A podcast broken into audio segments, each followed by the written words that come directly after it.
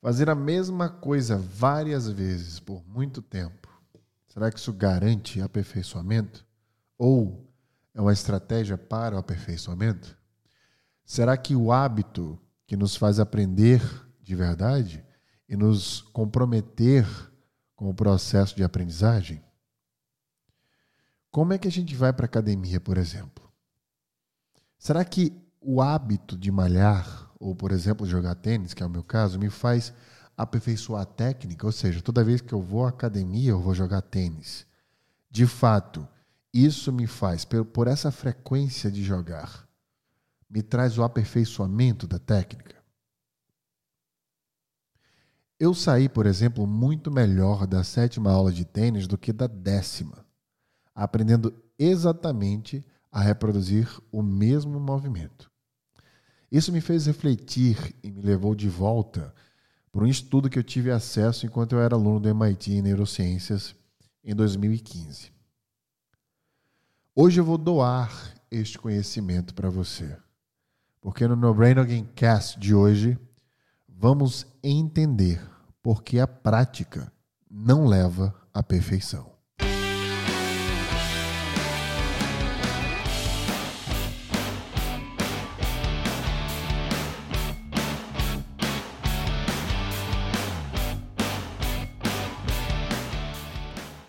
Eu queria convidar você a seguir mais uma vez o Instagram da Become. Esse podcast, No Brain Again Cast, é um oferecimento da Become, arroba become.school, escola em inglês.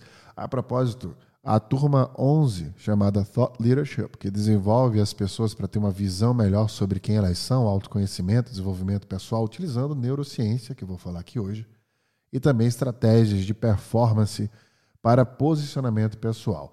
Essa turma 11 já está com pré-inscrições. E quem quiser, é só me mandar mensagem no meu Instagram, Wesley Barbosa, ou procurar o pessoal da Bicam, bicam.school, que a gente tem desconto para pré-inscrição. Hoje nós vamos falar sobre desmistificar, na verdade, essa coisa que se criou sobre o hábito e a prática. E eu vou começar no No Brain Again Cast perguntando: pensa para mim, se não é a prática que leva à perfeição, se não tem esse lance do poder do hábito, o que é que leva você a aperfeiçoar algo que você está aprendendo? Ou algo que você já aprendeu? Se não é o tempo que você investe, se não é de fato essa prática que você coloca no que você aprendeu está aprendendo, o que seria? E hoje a gente vai dar um nó no que a gente já sabe. Porque quando eu tive acesso a esse conhecimento, eu fiquei extremamente surpreso e óbvio que eu passei pela negação inicial. Não é possível. Normalmente, tudo que eu faço e aprendo é por conta do hábito de ter essa prática, ou seja, a frequência de fazer aquilo mais vezes. É interessante a gente começar a desconstruir absolutamente tudo que a gente sabe pela perspectiva da busca da aprendizagem contínua mesmo. Veja, algumas funções em diferentes áreas do cérebro se ativam e desativam ao mesmo tempo gerando um fenômeno conhecido como aprendizagem. O que eu quero dizer é que não quero aqui entrar no âmbito mais técnico da neurociência, posso entrar em outros episódios, inclusive para os meus alunos eu sempre entro, mas precisaria de um pouco mais de tempo. Mas o que eu quero dizer é: existem duas áreas distintas do cérebro que ativam-se ou desativam-se ao mesmo tempo para que aconteça o que a gente chama de aprendizagem.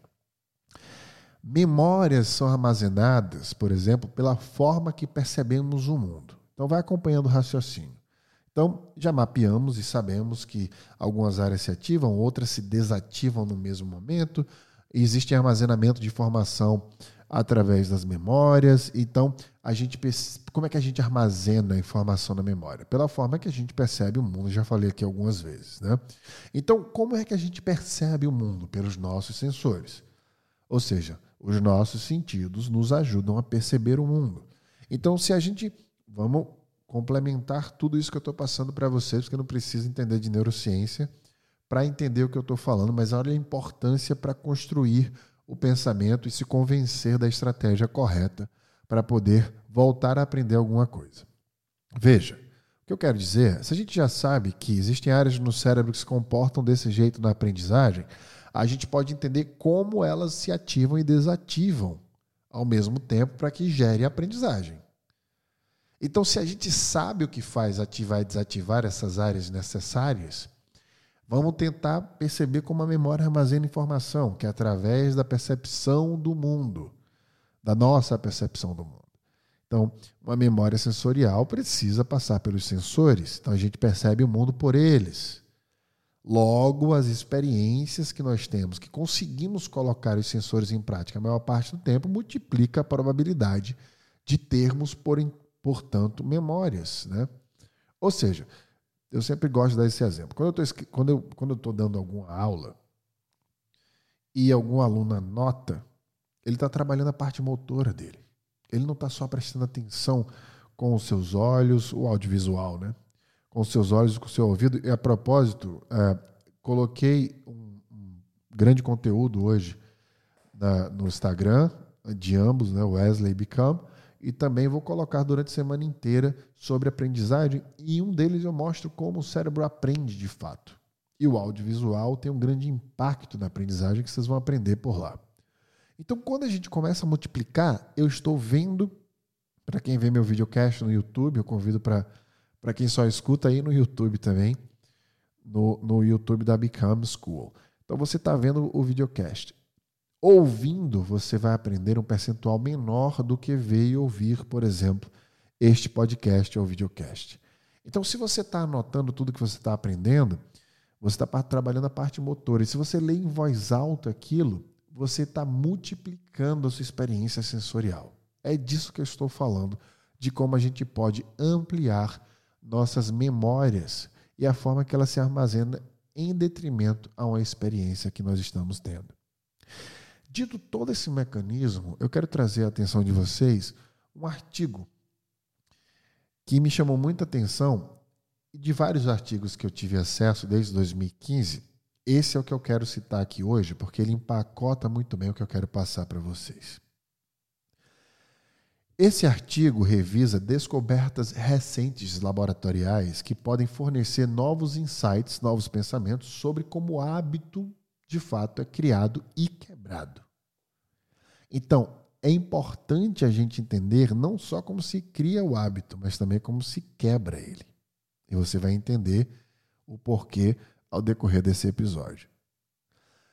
Primeiro, vamos entender o que são os hábitos para que nós estejamos na mesma página de pensamento. Os hábitos são comportamentos amplamente praticados que são automaticamente evocados por pistas antecedentes executados sem um objetivo.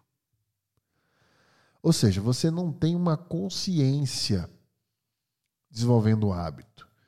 Então, por isso que eu falei lá atrás sobre a prática não levar à perfeição. Porque não existe um objetivo. Normalmente, quem utiliza o hábito está apenas praticando sem um objetivo. Então, se eu vou para a academia todos os dias, não é que o meu objetivo é emagrecer, ou meu, meu objetivo é verão 2022. Isso não é um objetivo para o cérebro, tá? Isso é o seu objetivo. Estou me referindo ao objetivo específico de fazer, por exemplo, o um movimento específico. Se eu for no tênis, por exemplo, com o objetivo apenas de queimar caloria, não é suficiente para a aprendizagem. É suficiente para o hábito. Se eu quero queimar caloria ou quero ter um corpo para o verão de 2022, eu vou para a academia, eu vou jogar tênis. Então, isso não é um objetivo de fato para a aprendizagem. Isso é um objetivo muito maior que você pode fazer qualquer atividade para queimar caloria, qualquer esporte vai queimar caloria. Andar, respirar faz você queimar calorias. Então não tem um objetivo específico. E a ausência desse objetivo é que caracteriza, caracteriza o hábito. Então você tem o hábito de ir para academia para queimar caloria. Tem o hábito de nadar para queimar caloria. Ações direcionadas a objetivos, em contraste, são comportamentos instrumentais que são realizados porque seu objetivo é lembrado e valorizado. O que eu quero dizer com isso é que quando você tem um objetivo em mente, detalhes deste objetivo, e não se preocupe porque eu sei que está um pouco solto ainda. Se o objetivo não é só queimar calorias, o que seria o objetivo? Não se preocupe, eu vou contextualizando para você entender quando eu chegar no ponto certo. Ou seja, toda atividade que você fizer, se você não tiver objetivos específicos da aprendizagem, a probabilidade daquele hábito, daquela prática, tornar algo que você aprenda com maior facilidade e velocidade é muito difícil. Eu diria que até nessa perspectiva é impossível o hábito e a prática te levar à aprendizagem. Novos resultados sugerem que as ações podem fazer a transição para o hábito após a prática prolongada quando as condições incentivam a atenção reduzida ao comportamento. De forma geral, o que eu estou falando para você aqui é: se você tem um objetivo específico ao aprender alguma coisa, mesmo com esse objetivo específico, pode haver uma transição para o hábito. Ou seja, pode virar uma constância sem aprendizagem, caso vire hábito.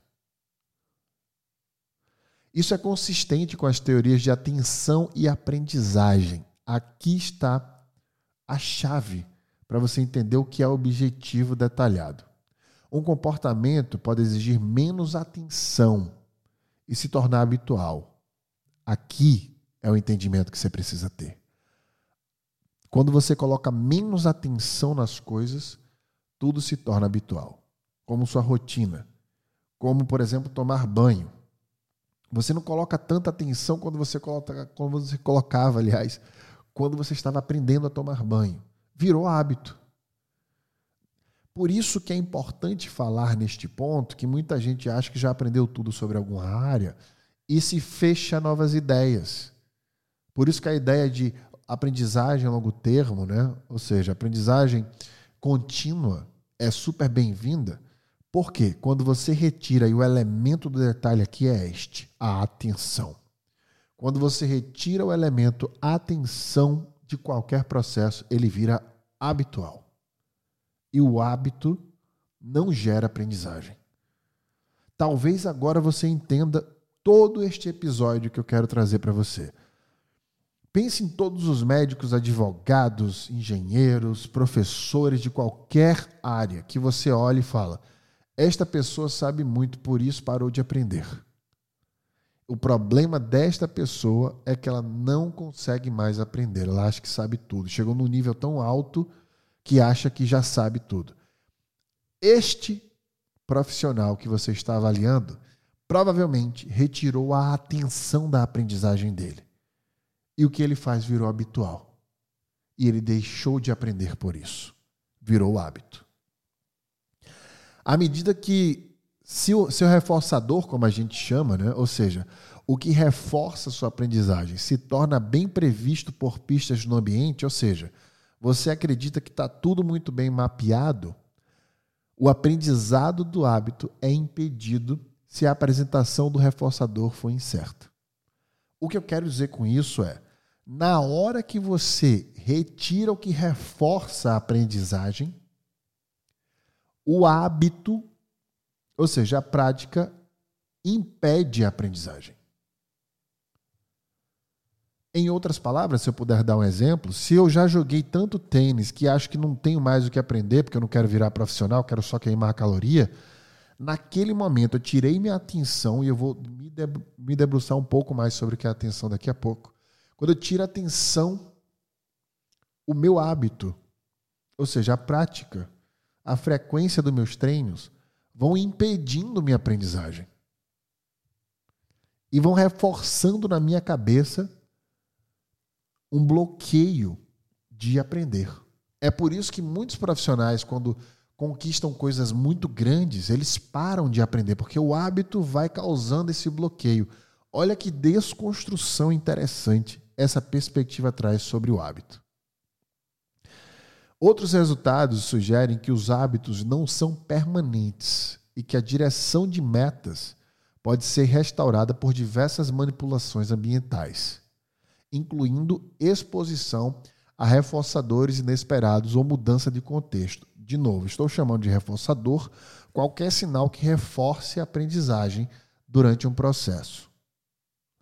O que eu quero dizer é que essas sugestões dos hábitos não serem permanentes, elas existem pela ausência dessas metas. Então é preciso ter metas dentro de a, da atenção que você leva na aprendizagem.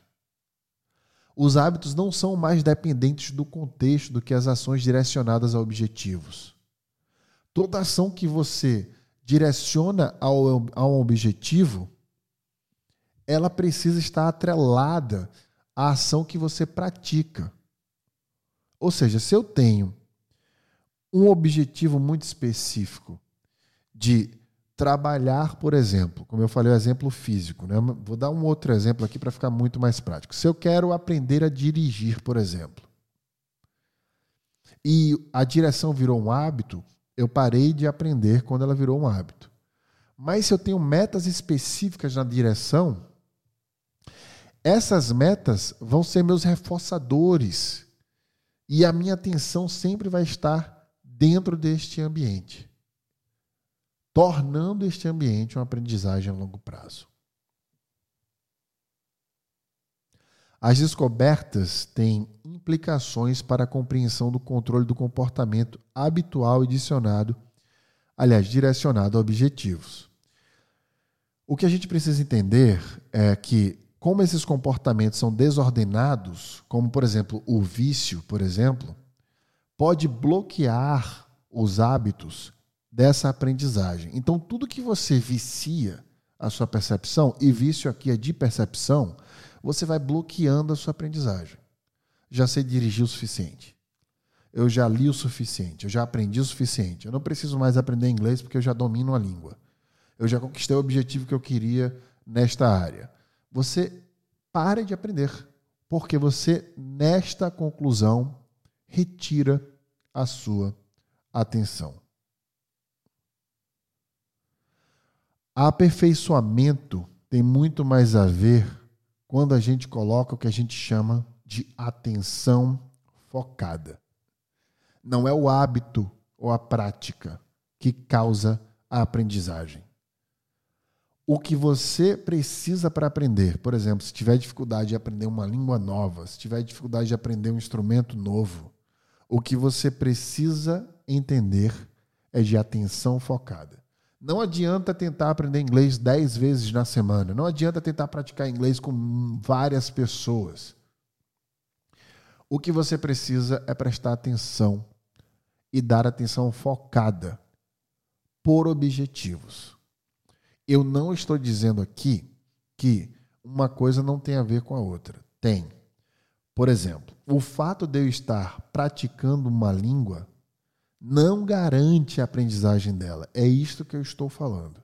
A frequência não garante. Elas têm, ela tem que estar atribuída a uma atenção focada para o cérebro. Ou seja, não adianta você fazer um intercâmbio na Inglaterra, passar três meses lá e voltar com o mesmo nível de inglês que você foi praticamente, entendendo um pouquinho mais. A diferença é que a prática, o hábito, levou você a deixar de aprender.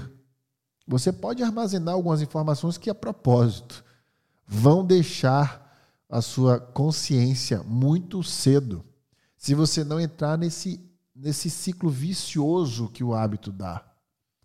Mas se você passar esses mesmos três meses fazendo um intercâmbio, com atenção focada para cada situação.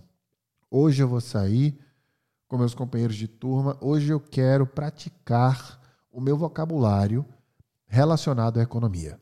Olha o objetivo específico que eu vou sair para aprender inglês. Não é apenas treinar inglês. Quero ir para a Inglaterra para melhorar meu inglês. Isso não é atenção focada. Você quer criar um hábito, você quer praticar o inglês. Daí você volta depois de um ano, você não sabe quase nada do que você tinha aprendido nesse intercâmbio.